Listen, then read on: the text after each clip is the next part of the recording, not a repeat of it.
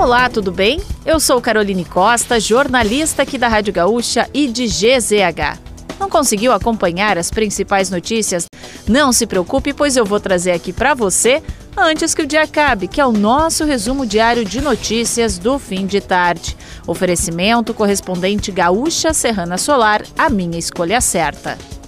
O nível do Guaíba nas ilhas de Porto Alegre subiu para 2 metros e 28 centímetros, 8 centímetros acima da cota de inundação.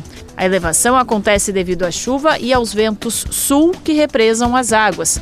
Cerca de 27 famílias estão abrigadas na Igreja Nossa Senhora da Boa Viagem, na Ilha da Pintada.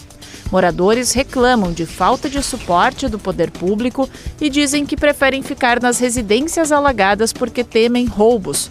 A Defesa Civil e a Fundação de Assistência Social e Cidadania, a FASC, continuam realizando vistorias na região. O Brasil convocou uma reunião do Conselho de Segurança da ONU para discutir o conflito entre Israel e o Hamas. O país preside o Conselho de Segurança e já condenou os ataques contra civis no conflito. Até o momento, foram confirmadas duas mortes de brasileiros na guerra. Um avião presidencial foi enviado para tentar resgatar brasileiros que estão na faixa de Gaza. Uma força-tarefa do governo federal, liderada pelo ministro Valdez Góes, chegou a Santa Catarina para auxiliar os municípios afetados pelas enchentes. São 82 municípios em estado de emergência. São estudadas soluções de longo prazo, como obras nos rios para evitar novas enchentes no futuro. Um homem caiu de um edifício em obras no centro histórico de Porto Alegre e foi resgatado por bombeiros e SAMU. Ele sofreu fratura na perna e um corte na cabeça, mas estava consciente. Eduardo Augusto Saldanha, de 20 anos, não se lembra do incidente e ligou para a avó em busca de ajuda.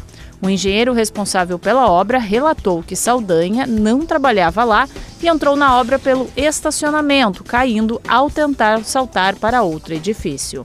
Após três anos, a base aérea de Canoas voltou a sediar a exposição da aeronáutica que homenageia os 150 anos de Santos Dumont, inventor do avião.